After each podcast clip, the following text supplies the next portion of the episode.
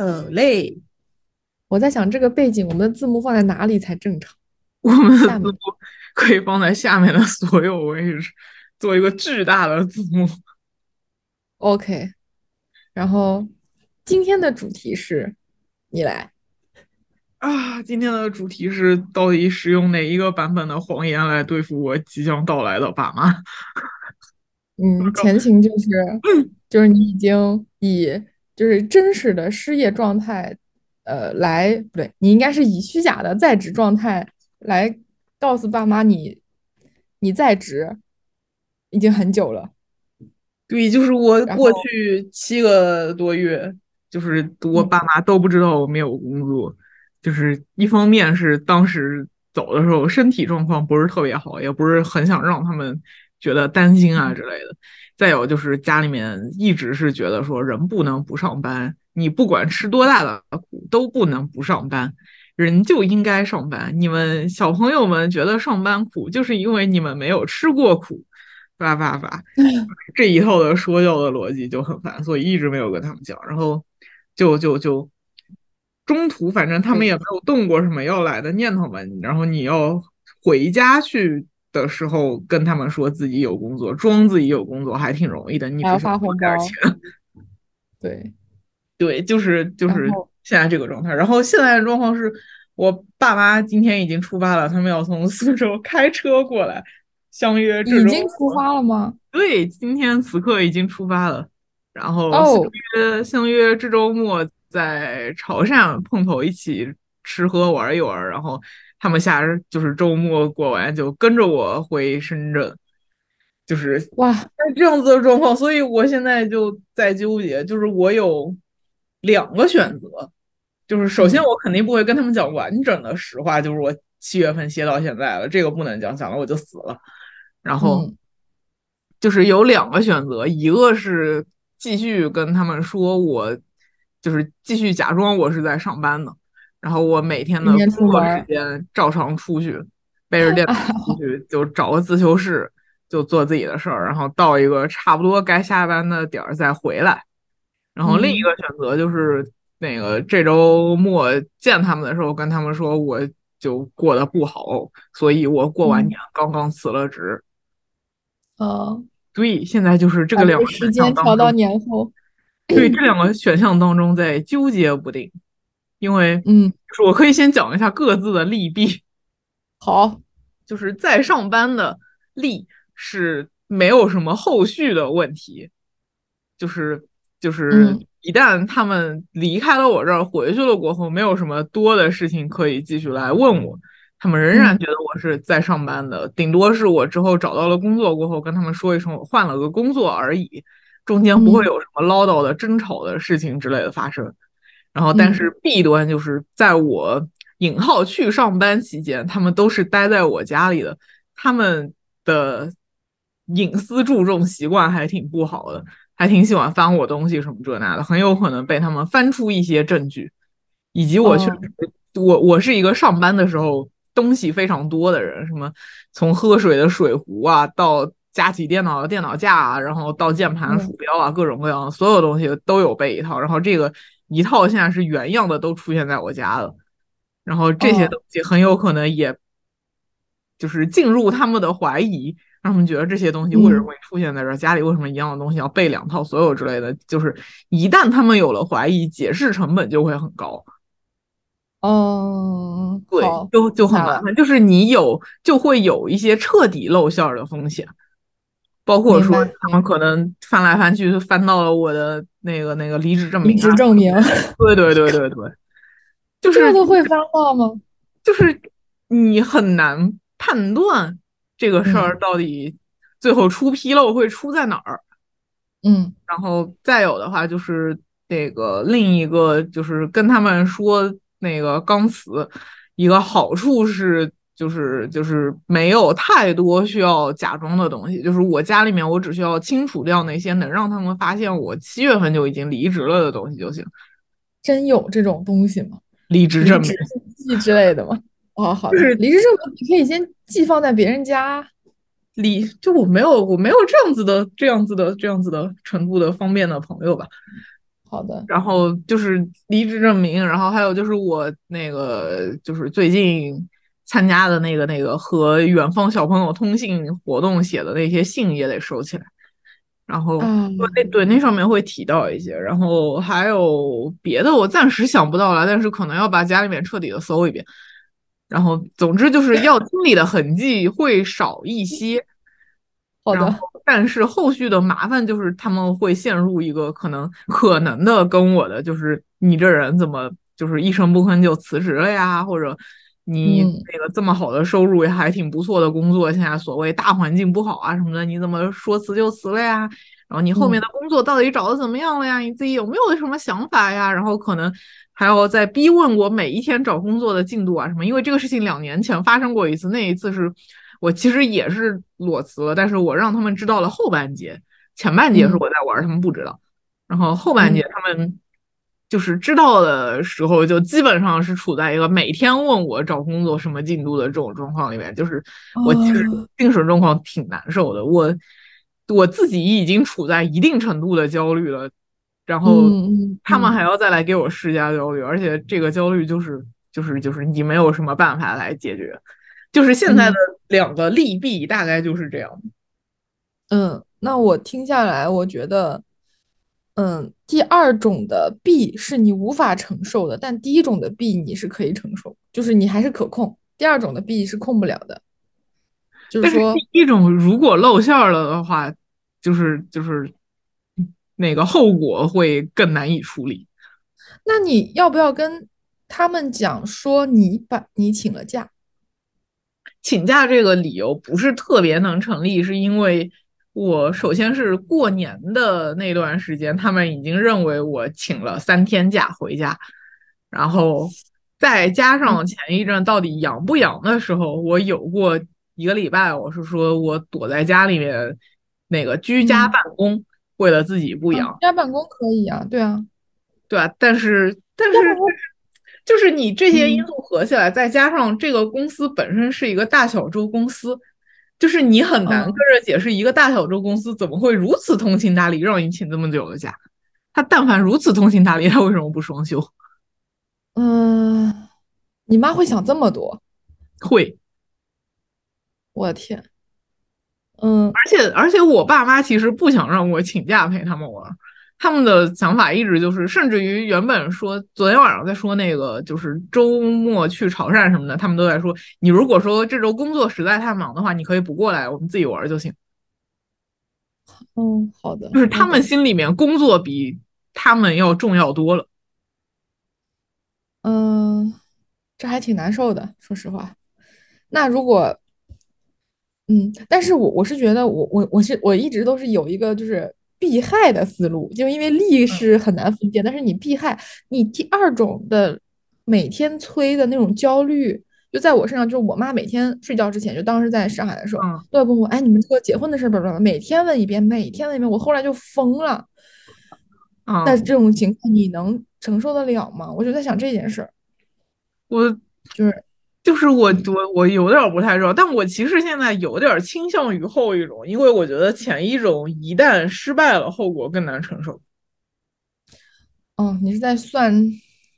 对，那你现在相当于是是把前一种败露和第二种的后果的弊进行权衡，因为第二种几乎没有再继续往下败露的可能。那也就是说。你觉得败露之后的那个唠叨，那你觉得败露概率很大吗？就是我不知道，我觉得这个风险难以控制，而且我没有办法给这个事情做预案。嗯，因为就是你一旦你一旦这个事情败露了过后，你伤害的是未来几乎所有事情上面的可信程度。嗯。那你要不要就我靠？你要这么考虑，就是相当于你是在把第一种情况下的最坏可能性已经拿出来考虑的话，就是我现在只能考虑说这个事情的最坏的程度我能不能承受，而不是说这个事情本身的就是去假装的难度或者怎么样。那要这样看的话，但是我现在就觉得，那你只要能确认你在第二种情况下，就是第二种情况的那个那个不好，它是必然发生吗？就是他那个唠叨啊、焦虑啊这些东西必然发生，这种事儿你你能承受吗？就是你现在是两害相相较取其轻嘛？就这个，你你这个轻是你可承受之轻还是不可承受之轻呢？就是这两种的最坏结果都不可承受，但是相对来说，后一种的最坏结果要相对好承受一些。嗯，我懂了。对，我就是就是就是，反正这个事情就很纠结。嗯嗯，那你其实是这样，就是嗯、呃第一种啊，你这非非常像买基金，第一种是高风险高回报，但是一旦亏了就血本无归。第啊。二种就是中风险吧，中低风险，但是呢，就是很折磨。对你，你那你要这么说的话，第一种已经不是血本无归了，第一种是一旦失败了，你要背债，人情债。就是就是，反正就是很嗯难，而且可能第二种对我自己的心理就是说谎程度上的折磨会弱一些。我对我在此要告诫大家，他尽量还是嗯，不要说谎。就是你一旦说了一个谎，你之后要说要用一百次的东西来。补它，真的太累了。哎，我突然想到一个办法，啊，你可不可以把你第一种办法变成两个谎？就是我的意思是说，你如果被发现了，你就说我年后辞职了，这样子也就是说把第一种的下限变成了第二种的正常。这个事情我也想过，但是嗯，你也想过太多了吧？你 他的核心问题是在于第一个事情失败，你就说是年后刚辞职，但是同样损害的嗯是对我的信任度，嗯，就是相当于以后我说什么事情，他们未必都会信。那你那你那个叫什么？就是你现在准备如果要说第二种的话，什么时候说？他的他可以已经出发了，就现在说。我打算的是，如果要说的话，我到了潮汕见上面说嗯啊。嗯，那也行。就是就是到了见上面嗯说，我们也不着急，周天回去，你可以慢悠悠的玩回来，我这一周就陪你们了，之后我再找工作什么之类的，然后再加上可能有一些七七八八的私活啊什么的，就可以把他们都堆上来，证明我这段时间也不会饿死，可以慢慢看工作。我现在想法是这嗯样，嗯，那其实你已经决定了，你也不用纠结了，就是第二种。就是就是第一种风险太大。不知道，我现在担心的点就还有是不是有还有一些什么什么问题是我没有还没能想到的。嗯，第二种，你是说在一二之外，还是说在一二之中有一些东西没想到？别呃，的就是假定我要实施二，在二的这个过程中，还有嗯什么事情是我没有想到的风险点之类的？嗯，我人生永远在做方案，那就是就是他们跟你铺垫，就让你的焦虑无以复加的时候，你怎么办？也不能怎么办，就只能凶他们，让他们别说了。嗯嗯。那唉，对，就是说你要做好心理准备去面对这些事儿，就是当它发生的时候，你要深吸一口气，说 OK，这就是我当时做决定的时候想到的结果。就这样，其实也有一定程度上能缓解你的你你对抗焦虑的，呃，不是就缓解你的焦虑，并且增加你对抗焦虑的能力。好的，嗯，就只能是这样，我感觉。真的，朋友们不要说我，嗯，感觉这个非常像一个就是那种法制节目，然后你问我后悔，我当时就是非常后悔。嗯，好的，那这就，而且我们现在这个画面的构图非常像一个成语，叫做骑虎难下。我们真的好高啊，这个位置，真的，孤立无援，四面楚歌，我靠，哎，非常合理。那那你说，如果就是你爸妈来了，然后你说完这个事儿，嗯，就会不会影响你们游玩的情绪 之类的？我觉得会有一点，嗯，但是可以被旅行的快乐冲冲淡一些。我不知道，而且甚至有可能旅行全程就全都变成了讨论我为什么到底为什么要辞职之类的，我就只能再重新开始描述我去年五月份时候的状态。哦，我想到了一个风险点，嗯，你要跟他们讲你生病吗？我不讲，你确定你不讲是吧？就是我那就 OK。只能不讲，因为要对讲了的话，可能会有一个我妈觉得她要留下来照顾我一段时间的这种问题。嗯，是，但是我是担心你讲了以后，比如说在你家里找到了一些啊、门诊记录或者什么之类的，你的时间又暴露了。嗯，那嗯，或者你也可以圆谎说当时已经那个什么了，然后结果坚持了一段时间，后来发现不行啊，但是这这也是可以圆回去。但是我过年的时候，他们刚问过我最近身体怎么怎么样之类的，我当时说没啥问题。对啊，因为你不想让他们担心啊，这是合理的呀。反正反正反正反正就很难讲嘛。但是我就是问题就又在这儿，我只能说我的精神状态就是去年五月份那种什么上地铁就开始哭，哭到家这种之类的，然后每天感觉跟要死了一样，就只能讲这种。但是就是我我我家是那种觉得人间不存在抑郁症的这种家庭。嗯，对，就是就是我我我我家觉得你这不就是有点不开心吗？人谁活着还不吃苦呢？上班不就是受苦吗？爸爸妈妈没有受过苦吗？我们都熬到了退休，你为什么这么一点苦都吃不下来呢？但我这个事情我其实也很好奇，到底是说我们现在受的苦和他们当时受的苦不是一个精神量级的，还是说就是我们确实吃不了苦？呃，我觉得不是，我觉得不是，不存在说哪一代人比另一代人更不能吃苦之类的，只是说在当当在那个时候的境遇之下，就是你有没有别的选择。我觉得区别在这儿，就是他们可能没得别的选择，他们只能这样。就你但凡让他们也有其他选择，他们不一定会像他们之前那样那样过。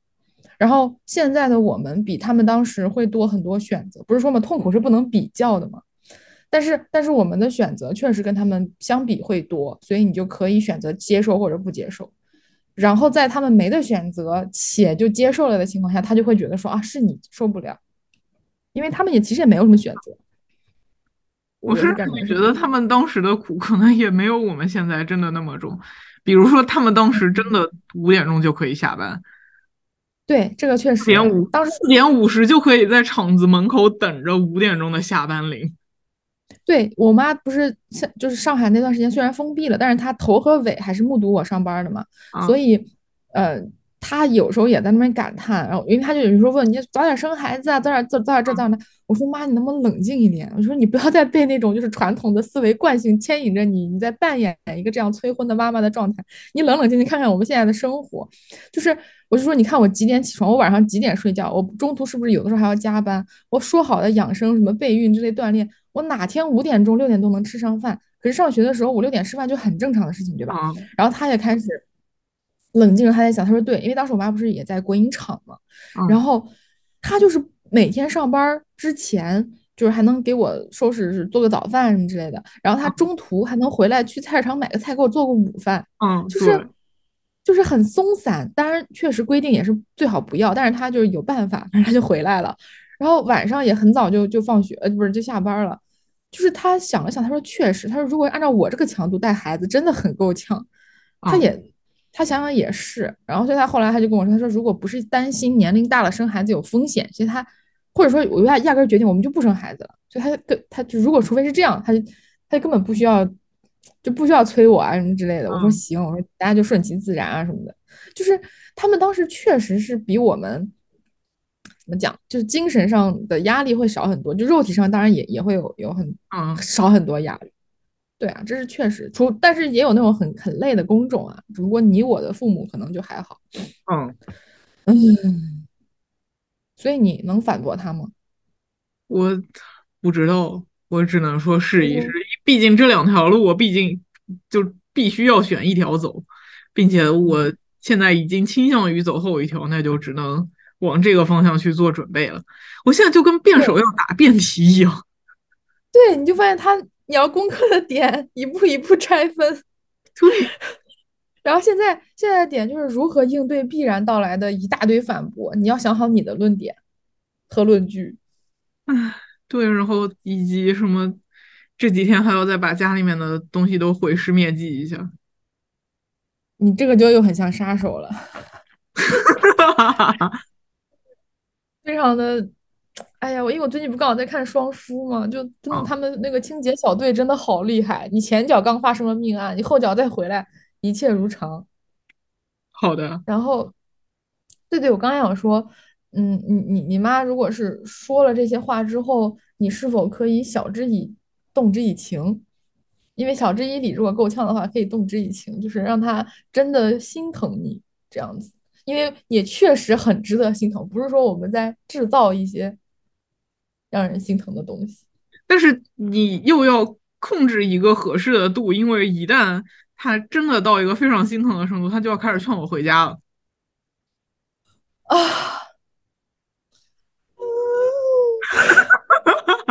在你这件事上的公关严谨程度堪比科研呀，就是多一分则过，少一分则缺。